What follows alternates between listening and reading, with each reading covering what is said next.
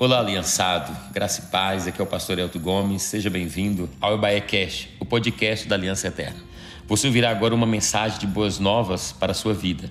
Nós estamos cumprindo o ídolo do Senhor Jesus, anunciando o evangelho a toda criatura e essa é a nossa missão até que Jesus volte. Nos ajude nessa missão compartilhando essa mensagem.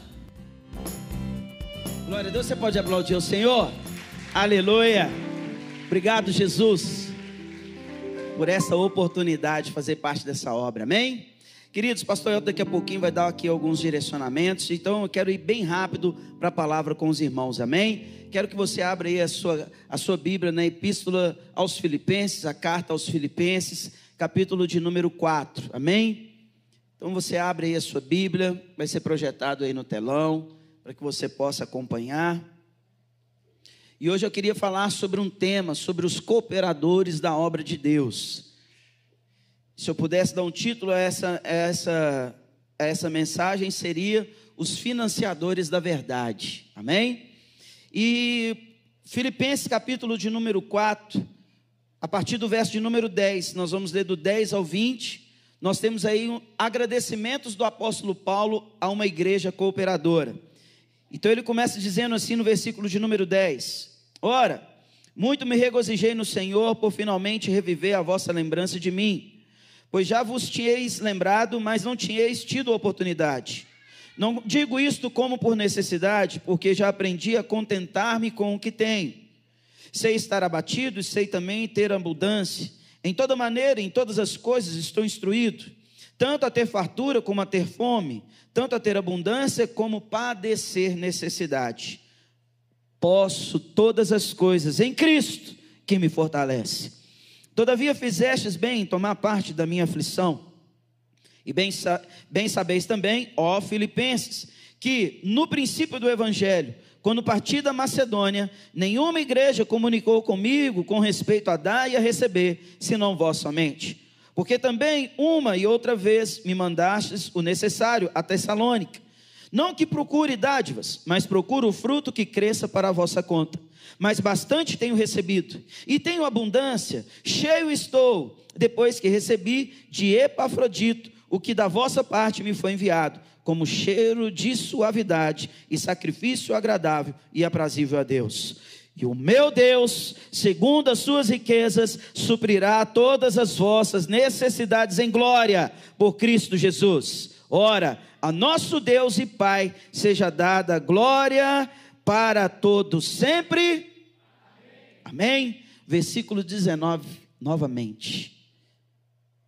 O meu Deus, segundo as vossas riquezas, suprirá todas as vossas necessidades em glória por Cristo Jesus. Pai, nessa noite a tua palavra, cremos, boa semente que será lançada hoje em boa terra o coração dos teus ouvintes nessa noite e dará o bom fruto para a glória de Jesus. Amém, irmãos? Queria falar um pouquinho então sobre os cooperadores da obra de Deus, falando aqui no contexto filipense. Eu tenho falado essa mensagem hoje durante todo o dia aqui, e é interessante porque nós falamos aqui de um texto muito conhecido pelo versículo: toda, posso todas as coisas em Cristo que me fortalece. Muitas casas têm quadro, as pessoas têm emoldurado nas suas estantes esse versículo, e é uma verdade para nós. Precisamos crer, tomar como posse sobre as nossas vidas.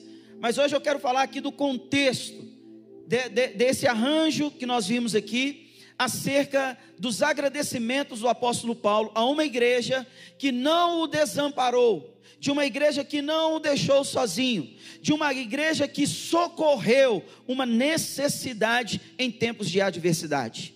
Não pense você que esta igreja que deixou, que não deixou o apóstolo Paulo desamparado, era uma igreja confortável, era uma igreja estruturada. Não. Se você procurar e pesquisar, você vai ver que a igreja de Filipos, a igreja que Paulo instituiu a partir do capítulo 16 do livro de Atos, você vai ver que era uma igreja extremamente perseguida, afligida e mais, pobre em recursos. Essa igreja que foi instituída a partir do verso 16 do livro de Atos, que vai contar ali a história, Paulo chegando naquela região, Paulo expulsando o demônio de uma menina, Paulo sendo preso porque ele está movimentando a cidade, ele está agitando a cidade. Paulo vai ser preso, vai ser escorraçado, vai ser acusado injustamente. Mas Paulo é liberto. Muitos irmãos creem na pregação de Paulo. Uma dessas irmãs que ouve essa mensagem, chamada Lídia, abre a sua casa, para que na casa comece a se reunir irmãos que desejam receber a mensagem de Cristo. Uma célula começou em Filipos. E desta célula surge a igreja de Filipos, uma igreja piedosa, uma igreja generosa, uma igreja apaixonante, uma igreja que os irmãos contribuíam uns com os outros, uma igreja que não detinha de muitos recursos, mas detinha de um coração incendiado pelo encargo com o evangelho de Cristo. Esta igreja que vê Paulo instituir, discipular, treinar, estabelecer liderança, mas Paulo não pode ficar ali. Paulo tem um chamado apostólico, apóstolo significa enviado. Paulo vai e começa então pregar o evangelho em outros lugares. Mas Paulo, queridos, ele não vai sozinho. Ele carrega consigo o coração de uma igreja que ficou em uma outra geografia, mas que acompanhou o espírito missionário de Paulo. Essa é a igreja de Filipos, uma igreja cooperadora. E o que é cooperar? Operar juntamente com alguém, auxiliar outras pessoas, um trabalho de contribuição mútua. O que, que isso significa?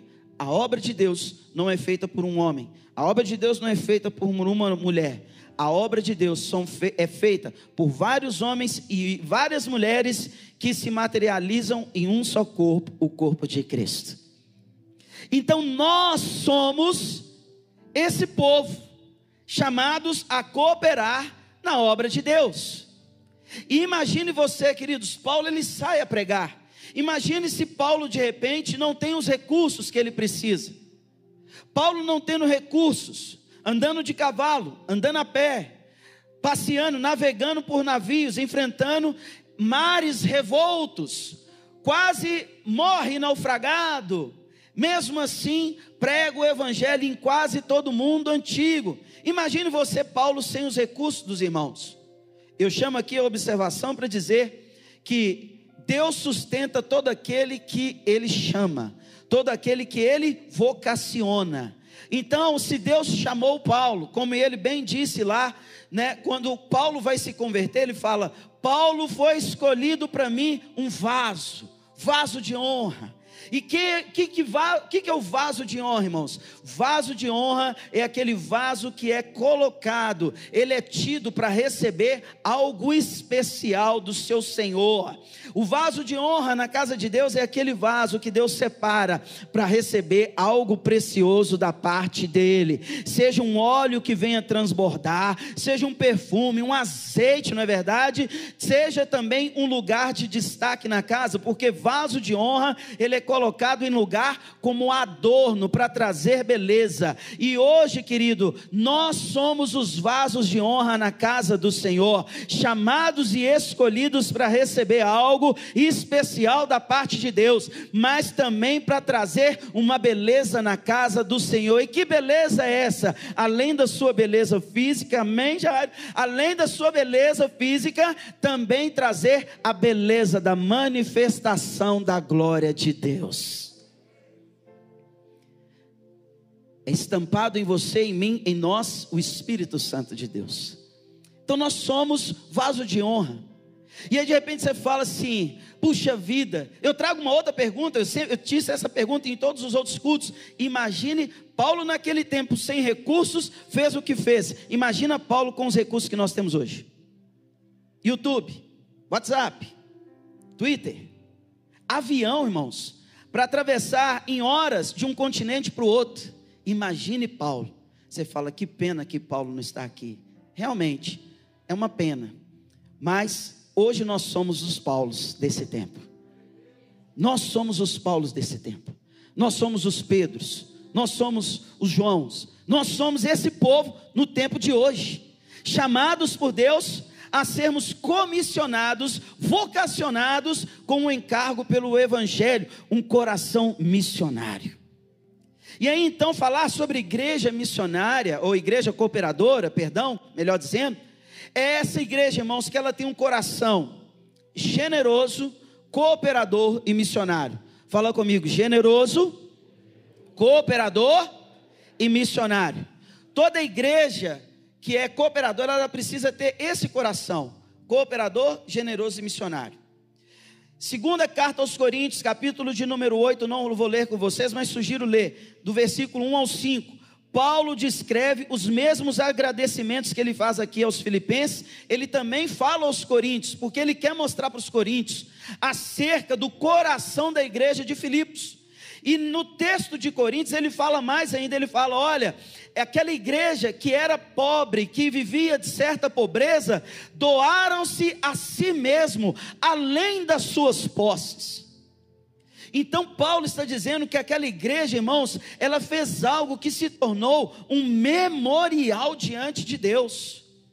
E eu disse aqui nos outros cultos, porque uma igreja com encargo do Evangelho, uma igreja que é cooperadora com Deus, não é uma igreja que ela fica é, imparcial nos tempos de adversidades, no tempo de bonança, ela não fica imparcial em nenhum momento, até porque quando ela se encontra numa zona de conforto, ou quando ela pensa em desistir, ela precisa olhar para a cruz, e quando ela olha para a cruz, ela se lembra durante algumas horas, o meu Senhor Senhor esteve com seus braços estendidos por amor a mim, e então eu jamais posso estar de braços cruzados perante Ele.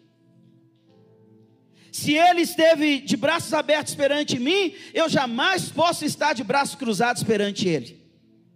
E aí, quando a gente toma isso e vê o exemplo do nosso Senhor, quantos homens e mulheres que derramaram lágrimas, sangue, suor para que nós estivéssemos aqui hoje, nós olhamos toda a situação e falamos: olha, tá difícil, tem, é, são tempos difíceis, mas a igreja, desde o início do primeiro século, ela enfrentou também todas essas adversidades, mas ela creu nas promessas e ela venceu. Por isso nós também vamos crer e por isso nós também vamos vencer. Então, uma igreja cooperadora, irmãos, é essa igreja que independente das situações, das adversidades, ela não abandona o encargo que ela tem com o evangelho de Cristo.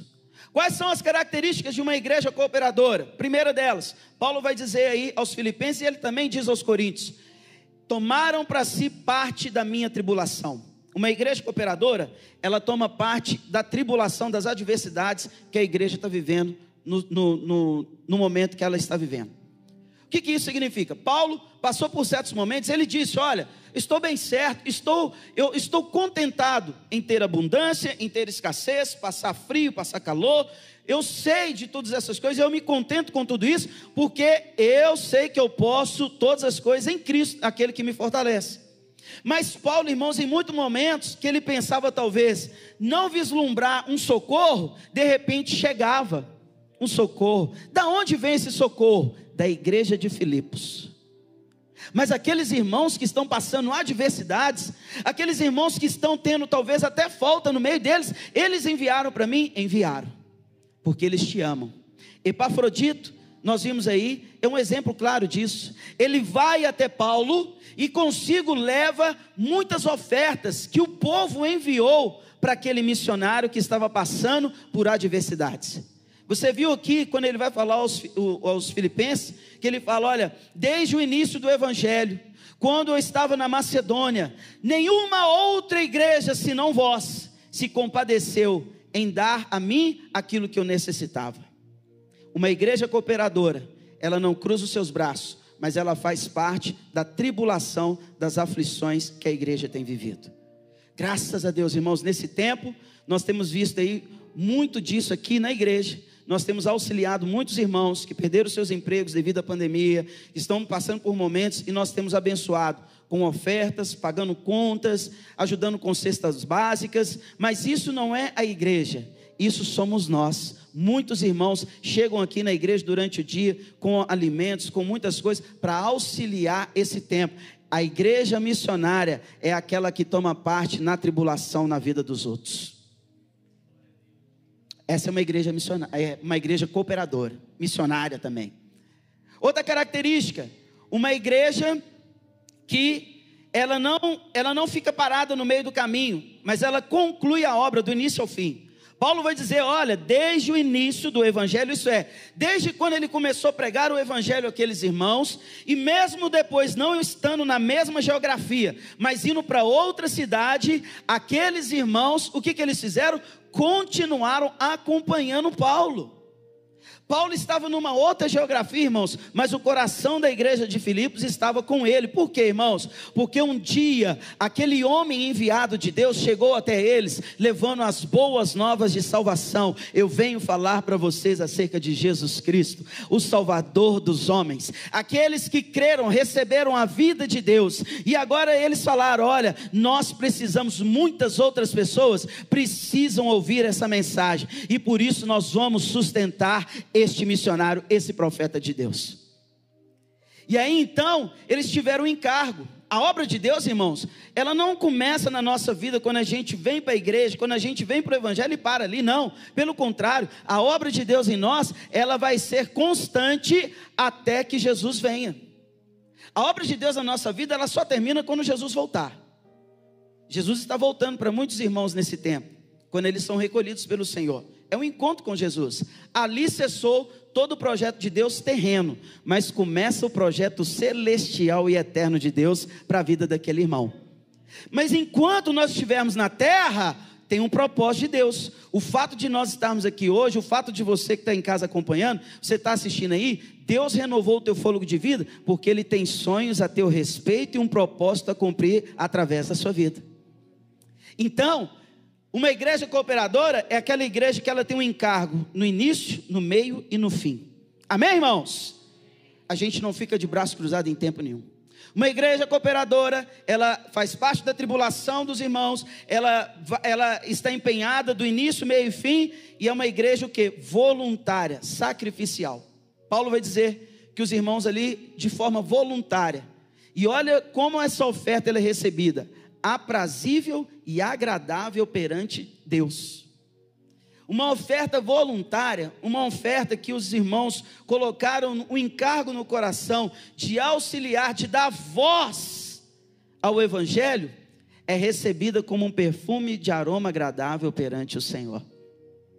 Oferta voluntária, oferta sacrificial. Paulo vai dizer: Eu testifico, no texto de Coríntios ele fala: Pois eu testifico a pobreza deles. Paulo sabia das dificuldades que eles enfrentavam. Por isso que Paulo no versículo 19 vai falar: "O meu Deus, nas suas riquezas há de prover todas as suas necessidades". Ele sabe que aquela igreja passa dificuldades, mas as dificuldades não foram barreiras para que eles pudessem ser cooperadores na obra de Deus.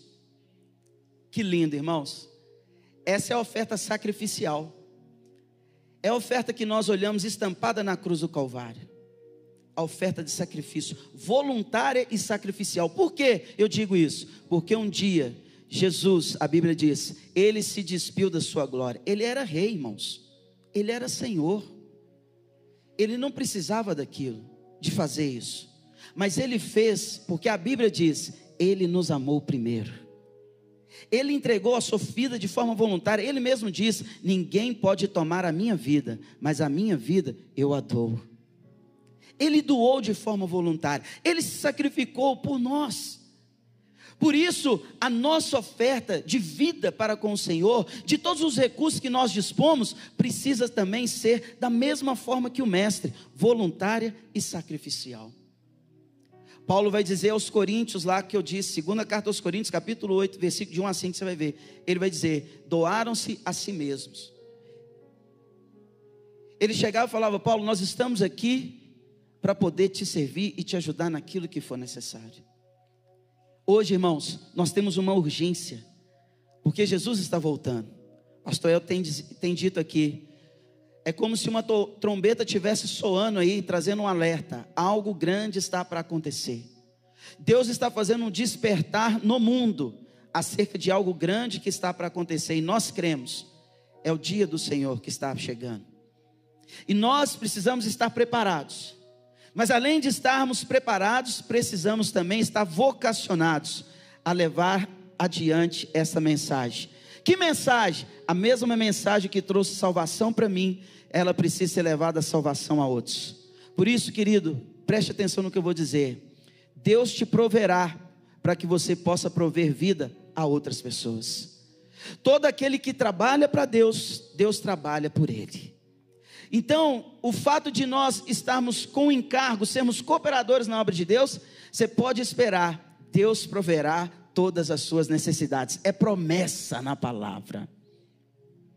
E eu dizia que hoje nós temos o um encargo com isso, porque duas notícias circulam a terra. Elas são anunciadas. De um lado, a mentira, que tenta depreciar Cristo e a sua obra. Do outro lado, a verdade, as boas novas de salvação. Que mentira é essa? Tudo aquilo que vem ser contraditório à palavra de Deus. Os princípios de família, relacionamento homem-mulher, a pessoa de Cristo, a, a, a, o senhorio de Cristo, a questão de quem Cristo representa, o que ele fez por nós. Existe uma mensagem, uma corrente que tenta depreciar todas essas coisas. E isso não vem de agora, vem de muito tempo. E se manifestou inclusive lá na tumba de Jesus. Jesus vai ser sepultado. E havia profecia, ao terceiro dia ele vai ressuscitar. Ele ressuscita, aleluia. Só que aí vem, o governo financiou essa notícia. Pagou a homens para dizer: diga que os seus discípulos roubaram o seu corpo. O que, que ali estava sendo instituído? Uma mentira para depreciar a obra de Cristo. É diferente nos dias de hoje? Não. Hoje nós temos muitos, não são todos, mas muitos que estão aí no poder, muitos que estão no governo, querendo financiar a mentira, depreciar Cristo. Só que do outro lado, irmãos, nós temos uma mensagem de boas novas. Que mensagem é essa? É aquela mensagem que as mulheres foram lá com os perfumes para poder perfumar o corpo de Jesus. Chegaram lá, viram a pedra removida, viram um anjo, perguntou o seguinte: por que estão procurando dentre os mortos aquele que vive? Uma mulher que estava no jardim, inconsolável, meu senhor, o que fizeram com ele? Chega um jardineiro, ela não reconhece, começa a conversar com ela. Ela falou: Conheço essa voz é Jesus. E ele manda uma notícia para os seus discípulos: diga aos discípulos e a Pedro que em breve irei ter convosco. A mensagem das boas novas. De um lado, mensagem de vida, do outro lado, mensagem de morte. O qual que vai ser a tônica dessas duas mensagens? É a velocidade e o alcance de propagação. Porque de um lado, irmãos, existem governos, de um lado existem homens e mulheres empenhados em financiar financeiramente a mentira, depreciar a obra de Deus, mas de um outro lado, e este povo, sou eu e você, somos nós, Deus está levantando uma geração nesse tempo, e presta atenção no que eu vou dizer: Deus há de nos prover de recursos para que nós possamos financiar a verdade do Evangelho, e esta verdade vai se sobrepor sobre sobre a mentira, e todos conhecerão Jesus Cristo é o Senhor e Salvador dos homens. Amém? Aleluia! Sabe por que eu creio nessa verdade? Porque o próprio Senhor Jesus disse que quando este evangelho for, pregado em toda a terra, para todas as pessoas, então ele virá nos buscar. Está próximo. Os sinais estão aí mostrando, está perto, irmãos, deste evangelho alcançar os confins da terra. E como que isso vai acontecer? Através das nossas mãos, através das nossas vidas. E aí eu dizia aqui sobre missões, três formas de fazer missão. Você sabe sobre isso, muito bem disso. Muitos pastores dizem isso. Primeira forma, indo. Ó, conformosos são os pés daqueles que anunciam o evangelho. Romanos vai dizer isso. Paulo escrevendo aos Romanos. Então nós podemos fazer missões indo. Outra forma, orando, intercedendo. A igreja ora, amém, irmãos? Nós temos orado, então todos nós estamos fazendo isso. Mas a terceira forma é o que? Contribuir, são as mãos. É, irmãos, e o contribuir ele traz um poder profético muito grande sobre nós. Sabe por quê? Eu dizia aqui, não tive ainda o prazer, quero ter, de ir na Bahia, conhecer as igrejas Aliança Eterna na Bahia, em Curitiba, os irmãos que estão lá na Angola. É, da gente ter oportunidade de lá celebrar com os irmãos que estão na Angola. Irmãos, eu não sei se eu vou ter condições de ir lá fisicamente, mas hoje a minha oferta, a minha contribuição que eu lanço aqui ganha voz na vida dos irmãos lá. Talvez os meus pés nunca, talvez conseguirão estar lá, mas a minha voz ganha força lá por meio da minha contribuição que eu lanço aqui nessa casa. Eu tenho tijolinho lá na Angola, você também tem.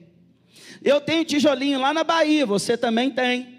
Eu tenho tijolinho lá em Curitiba, Rio de Janeiro, Espírito Santo, aonde o Senhor tem colocado um aliançado, eu tenho um tijolinho lá, porque eu faço parte dessa obra, assim como você também faz.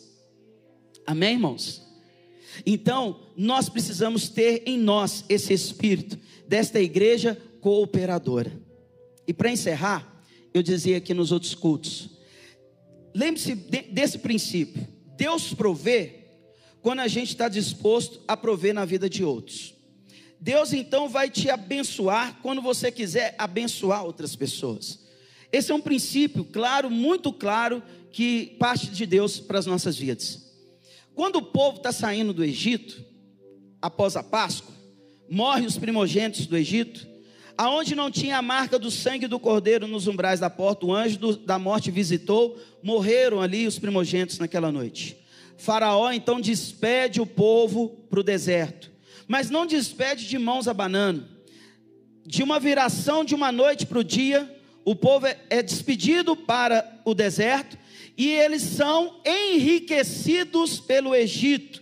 O pagamento do salário de anos de escravidão é feito com juros e correção monetária.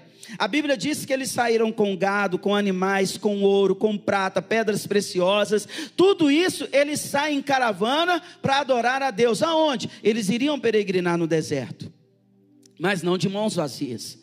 Só que Deus, irmãos, Ele não institui essa riqueza na mão do povo por um acaso. Além do salário devido, Deus também queria edificar uma casa para ele, fazer habitação no meio do povo, no deserto.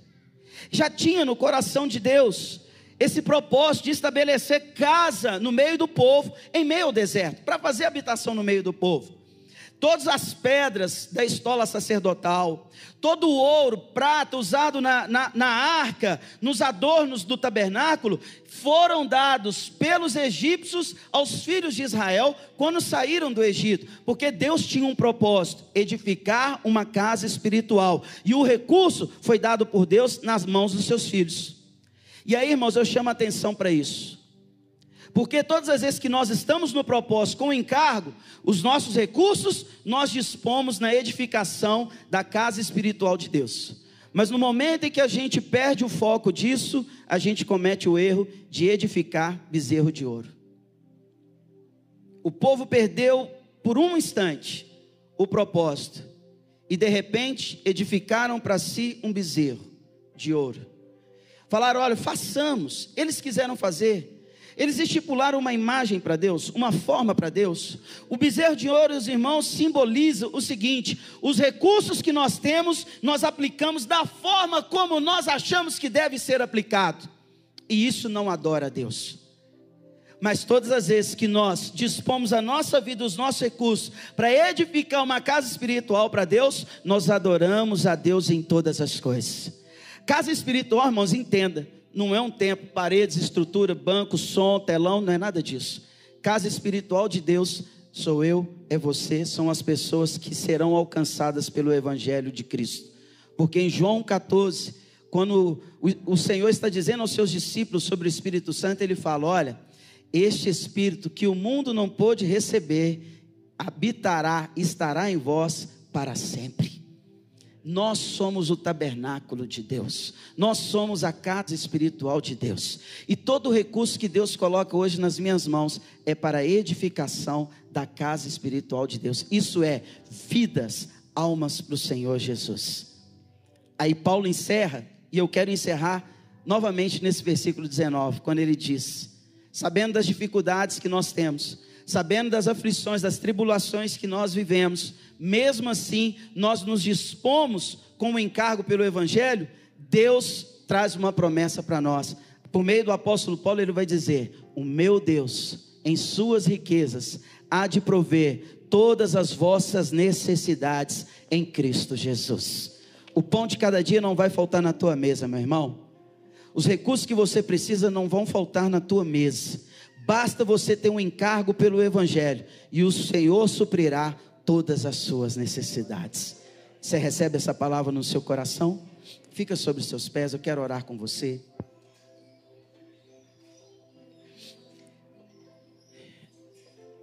Coloca a mão no seu coração e feche os seus olhos.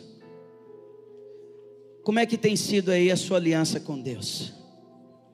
Talvez você está pensando em muitas coisas. Pensa na cruz. Pensa na obra que Jesus fez por você.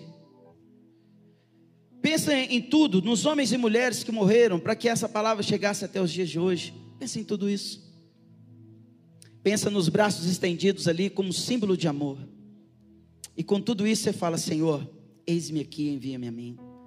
A gente canta muito aquela canção da Aline Barros, não é verdade? Usa-me como um farol, como ponte. E que o Senhor venha nos usar dessa forma hoje mesmo. Que nós sejamos verdadeiramente os vasos de honra na casa do Senhor para trazer glória e beleza ao Evangelho de Cristo. Pai, nessa noite nós estamos aqui, entregamos as nossas vidas diante do Senhor. Sabemos, ó Deus, que somos limitados em muitas coisas, mas bem sabemos que é o Senhor que nos capacita, por meio dos dons, por meio dos recursos que o Senhor nos dá, o Senhor nos faz vencedores sobre as adversidades. E Senhor, que seja gerado em nós hoje um coração como a igreja de Filipe. Uma igreja, Senhor, que talvez enfrentava muitas adversidades.